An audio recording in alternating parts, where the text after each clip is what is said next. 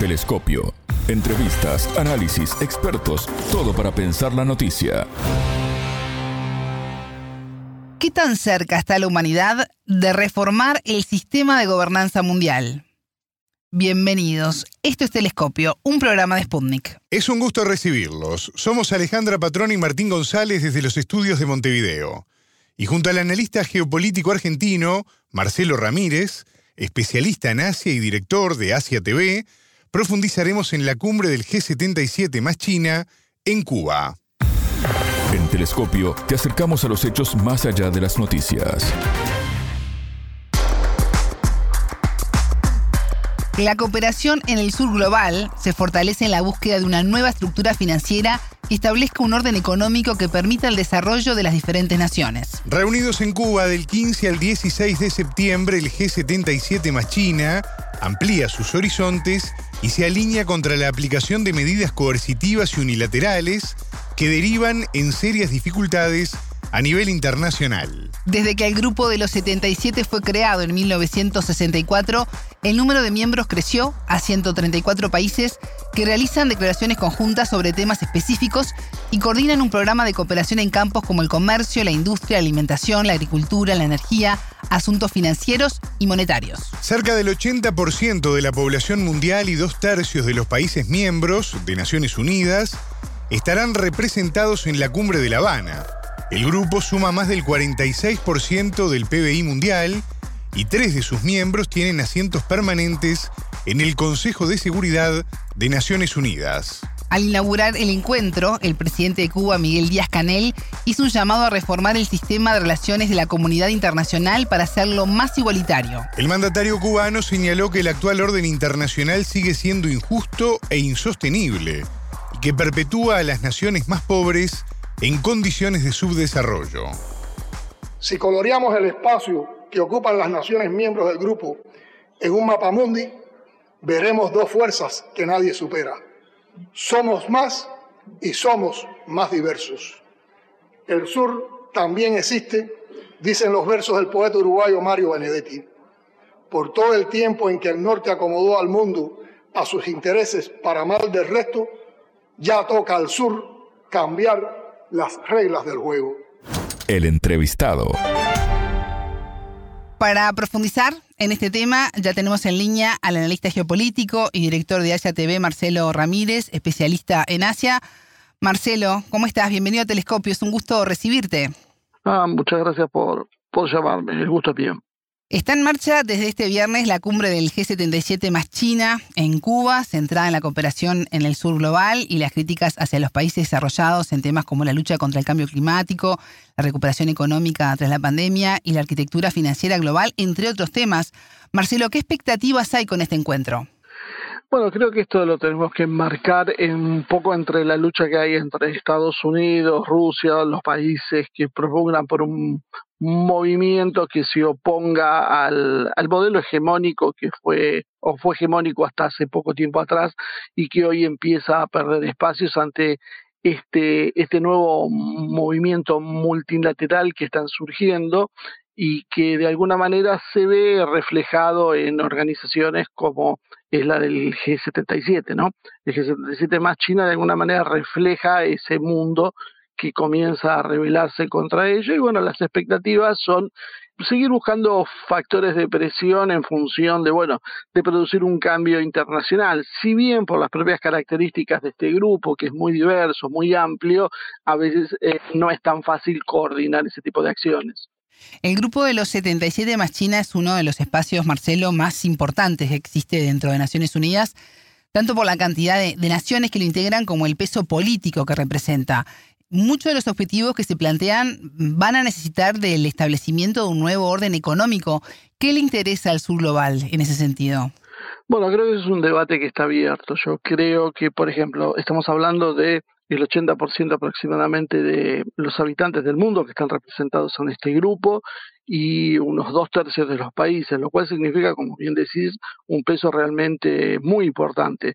Por otro lado, también eh, en, alguna, en algunas oportunidades algunos países han adoptado la idea de la Agenda 2030 como una forma de de, debate y de discusión, y eso en realidad corresponde más al modelo de, de Davos, del Foro de, Económico Mundial, que es el que propone eso. Creo que se debe dar una, una rediscusión de los términos en función precisamente de una distribución más justa de las riquezas. Cuando uno ve que dentro del, por ejemplo, del BRICS, hoy el BRICS ampliado, el BRICS 11, nos encontramos con que la, la mayoría de los productores de energía, por ejemplo, y de alimentos, responden a este grupo, a este grupo que, como te decía, que rivaliza de alguna manera con el orden instituido, me parece, bueno, están dadas las condiciones como para que se haga un, un replanteo, un reordenamiento de las condiciones globales de manera que las distribuciones sean bastante más justas que las que hoy estamos viendo, donde, bueno,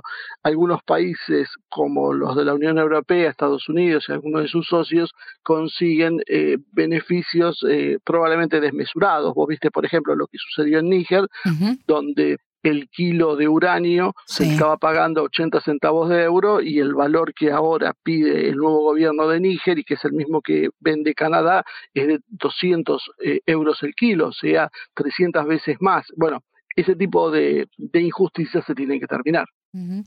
Escuchabas unos días al ministro de Relaciones Exteriores de Cuba, que es Bruno Rodríguez Padarrilla, quien dijo previo al inicio de esta cumbre que se quiere aprobar además una declaración final progresista ¿Qué implicaría todo esto? Bueno, eh, muchas cosas las vamos a ir viendo sobre la marcha.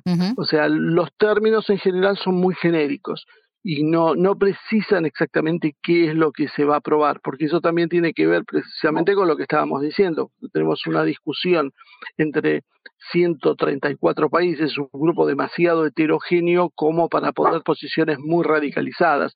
Es algo de lo que que se ha distinguido inclusive de lo que era históricamente el movimiento de no alineados. El movimiento de no alineados tenía posiciones políticas bastante más eh, duras que lo que es el G77 más China, que de alguna manera intenta tener un mayor consenso que le permita funcionar. La agenda es, es amplia, Marcelo, pero hay una visión muy clara sobre el efecto que han causado a nivel global las sanciones que aplica Estados Unidos y sus aliados a países como China, Rusia e Irán. ¿Qué efecto puede tener el reclamo del G77 más China de eliminar de manera urgente las medidas coercitivas y unilaterales? Bueno, eso debería ser atendido inclusive por los propios eh, Estados Unidos y sobre todo por la Unión Europea que han sido, en realidad han visto como esas sanciones han tenido un efecto eh, boomerang muy marcado sobre sus economías. Y cuando vemos, por ejemplo, lo que sucede con Alemania, que prácticamente está desmantelando su capacidad industrial, perdiendo sus mayores empresas, eh, donde se, se, produce eh, prácticamente una inviabilidad de ser competitivo a nivel mundial, claramente no se puede seguir con este modelo, pero bueno, eh, se están privilegiando algunas acciones de orden político en función de esta agresión contra Rusia y contra Irán y contra otros países eh, cuyo, yo diría, cuyo mayor pecado es intentar ser soberanos y tomar decisiones en función de sus propios intereses y no en función de los intereses que se fijan desde determinados organismos al servicio de Occidente. Dadas esas cuestiones, bueno, veremos cómo, ya te digo, cómo se va a ir resolviendo esto, pero debería ser un llamado mínimamente a, bueno, a precisamente a terminar con este tipo de sanciones, lo cual, dadas las circunstancias globales que hoy estamos atravesando, parece también que sea bastante difícil que, tenga éxito. Eh, será más bien, suponemos, una, una declaración testimonial. ¿Consideras que Estados Unidos está perdiendo fuerza a nivel global? Eh, sí, sí, claramente el, el, proceso de decadencia es, es enorme es más, hay, hay, hay, algunos puntos que son particularmente lesivos para los intereses estadounidenses. El movimiento, como decía, de la ampliación de los BRICS, el poder reclutar a países como Arabia Saudí o Irán, los Emiratos Árabes, le da un potencial energético sumado a lo que ya tenía eh, Rusia, que de alguna manera está desplazando al dólar como centro. El petrodólar, que fue la continuación del, de lo que era el patronoro que Nixon abandona en el 71, es lo que sostiene en realidad la economía de Estados Unidos y desde allí su sus capacidades militares. Bueno, claramente eh, está perdiendo espacio en, en, este área y esto eh, está haciendo un efecto dominó sumado a otro tipo de sanciones y a las iniciativas bilaterales que promueven países como Rusia o China, que significan que el comercio empieza a prescindir del dólar esos dólares que no se están utilizando están eh, poniendo una situación de aprieto a los Estados Unidos que vamos a ver en no mucho tiempo más, eh, de alguna manera restringiendo sus capacidades. O sea, creo que el declive eh, se ve, ya se venía viendo en, los en las últimas décadas, inclusive uno veía una decadencia profunda de la economía de Estados Unidos. en definitiva, la, la propia globalización jugó en contra de los intereses de Estados Unidos en función de que sus corporaciones ganaban mucho dinero, pero sus habitantes eh, vivían en tiendas y perdían sus trabajos. Hoy definitivamente eso ha entrado, creo que en un camino de no retorno y bueno, el mundo ha dejado de ser como era y bueno, creo que lo más complicado de todo esto es que precisamente en, los centros de poder de Occidente se acepte que las cosas hoy ya no son y que hay que replantearlas en función de que haya un equilibrio que refleje la verdadera potencialidad de los actores. Marcelo, hemos sido testigos de un incremento en las tensiones entre China y Estados Unidos por Taiwán, en plena competencia además y disputa tecnológica y de seguridad, sobre todo en el 2022. Este año hubo varios acercamientos y reuniones para acercar las posiciones. ¿Cómo es la relación actual entre Pekín y Washington? Eh, yo creo que el, enemigo estratégico de los Estados Unidos es China. Indudablemente no hay espacio para un desarrollo de China hoy sin que esto eh, hiera los intereses eh, precisamente de Washington. Y creo que eso se va viendo en algunas disputas, como por ejemplo el tema de los microchips, que, que, ha desatado una verdadera guerra comercial. La respuesta, por ejemplo, de China de prohibir a sus empleados públicos que utilicen iPhone y la amenaza de extenderlo al resto de la población, que de alguna manera minaría el negocio potencial de 45 millones de aparatos anuales que vende eh, Apple a través de su marca iPhone en China eh, es, una muestra de eh, el daño potencial que va a producir China cuando empiece a responder la serie de sanciones que viene tomando Estados Unidos y que parecería que no cesa. Yo creo que hay una guerra comercial, tal vez no explícita del todo, pero bueno, que va tomando cuerpo y que solo tiende a acelerarse. Esto no parecería que se pueda resolver con un viaje eh, de algún funcionario de Estados Unidos. Acá hay una una cuestión que tiene que ver con la coalición de intereses estratégicos de ambos países y se va a resolver cuando uno de los dos puede imponerse sobre otro. En este punto parecería que China, la verdad, tiene la posición más ventajosa. ¿Y cómo es la relación de China con el sur global? China tiene una estrategia muy diferente a la que estamos acostumbrados. China es un país de comercio, entonces China hace negocios, negocios realmente con la idea de que ganen ambas partes. Por supuesto que ellos van a defender sus, sus intereses y ellos esperan que los países que negocian con ellos hagan lo propio. Simplemente China cree en el desarrollo económico y no cree, eh, cree en el desarrollo productivo y no en la cuestión eminentemente financiera, como es lo que hemos visto en las últimas décadas en Occidente. Entonces, los intereses son distintos. China busca también que su población viva en mejores condiciones, por lo cual también de alguna manera es muy atractivo para los mercados de los países del sur global, como vos decías, mayoritariamente productores de materias primas, de alimentos y otros elementos que China necesita para su bienestar y su desarrollo.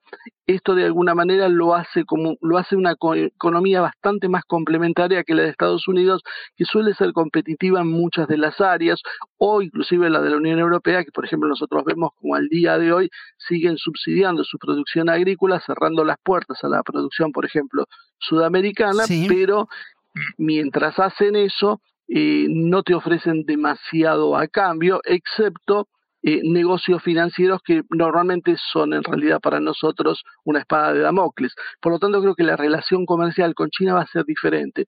Con China va a ser una relación eh, en la cual cada uno deberá obviamente sostener sus intereses, porque de eso se trata la política internacional, pero por otro lado se va a dar en otro plano y es difícil pensar que China va a promover un golpe de Estado o va a poner un portaaviones en las costas de un país para obligarlo a tomar determinadas medidas, cosa que, bueno, lamentablemente era usual en el modelo anterior. Marcelo, mencionabas anteriormente el declive que está sufriendo Estados Unidos a nivel global y en América Latina, pero ¿qué incidencia tiene China en la región? En la región nuestra, China ha ido ganando grandes espacios en función de las inversiones. Hay una defección de los Estados Unidos y en general de la Unión Europea en lo que tiene que ver con las inversiones, sobre todo de corte productivo.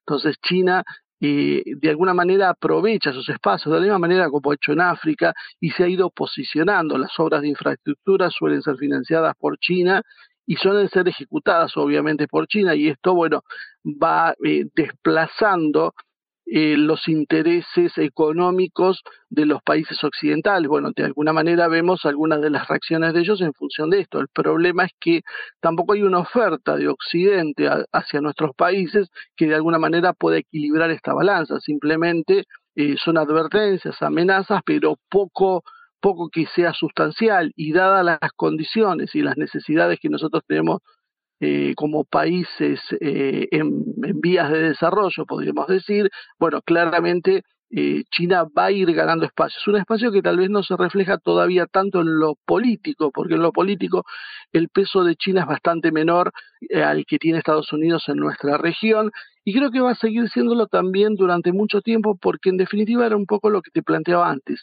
China no es una nación que intente tener injerencia en los asuntos internos de los otros estados. China plantea los negocios en función de si convienen o no y que esos estados son libres de aceptar o no esos negocios. En el caso que vemos de las potencias occidentales eh, no es exactamente lo mismo. O sea, se funciona con un mecanismo de presión y de inclusive poner élites políticas locales que estén al servicio de sus intereses. Por ejemplo, la red de ONGs tiene una serie de, herramientas que les permite tener precisamente una injerencia en la política de nuestros países y poner, eh, anteponer sus intereses sobre los nuestros. Marcelo, uno de los temas eh, que está sobre la mesa de la cumbre del G77 más China en Cuba hasta este sábado 16 es la mayor contribución de los países industrializados en la lucha contra el cambio climático. ¿Qué tan posible es que quien contamine sea el que pague la factura?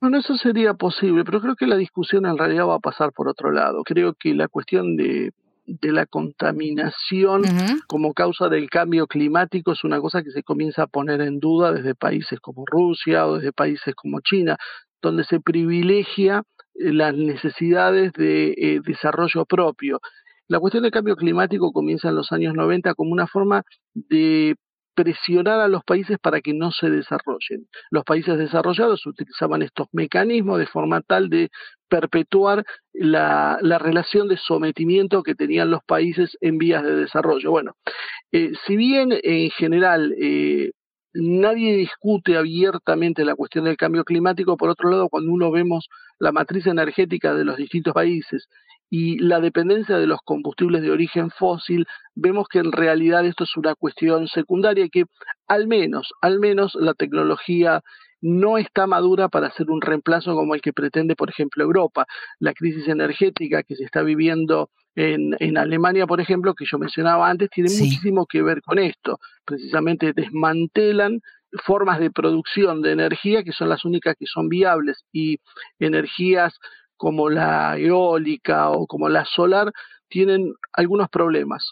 Uno que tiene que ver con la densidad, la capacidad de generación que tienen en realidad y el otro problema que también tienen es eh, las dificultades para almacenar. Si uno, por ejemplo, imaginaría el parque automotor convertido a autos eléctricos y a la vez conectándose todas las noches para recargar sus baterías, eso haría inviable cualquier economía. De la misma manera que si uno imagina la siderurgia funcionando exclusivamente con plantas de generación eléctricas eh, de origen solar o eólico, también nos encontraríamos con el mismo problema. O sea, la economía como hoy la conocemos es inviable. Si a eso le sumamos que la cuestión propia del cambio climático todavía está en debate, porque realmente el panel internacional que controla el cambio climático está conformado en realidad por economistas, abogados, pero pocos climatólogos.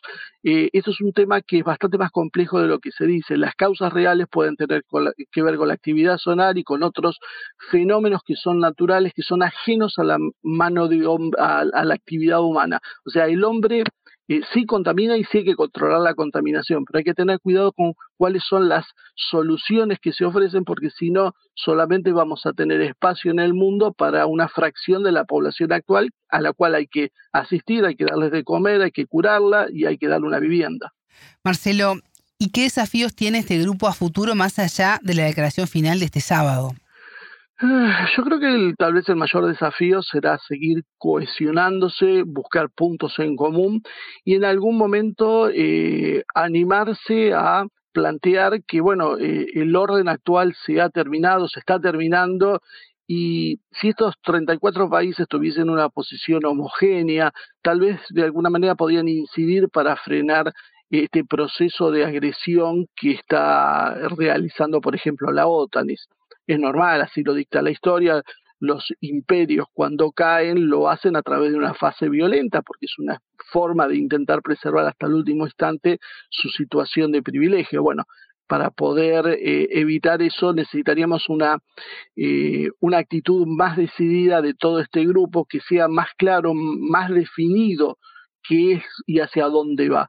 Precisamente lo que planteaba en algún momento es, bueno, esto no es tan fácil cuando tenemos naciones con intereses muy distintos, ubicados en geografías distintas, con vecindades distintas, bueno, todo esto complica la situación, pero bueno, creo que si queremos una resolución pacífica de esta transición a un nuevo modelo, un nuevo orden internacional, vamos a tener que eh, avanzar en este sentido y el G77 más China eh, sería una herramienta muy valiosa en ese, en ese aspecto. Marcelo Ramírez, analista geopolítico y director de Asia TV, muchas gracias por estos minutos con Telescopio. No, muchas gracias a ustedes por llamarme. Telescopio. Ponemos en contexto la información. Hasta aquí, Telescopio. Pueden escucharnos por sputniknews.lat. Ya lo saben, la frase del día la escucharon en Telescopio. Todas las caras de la noticia en Telescopio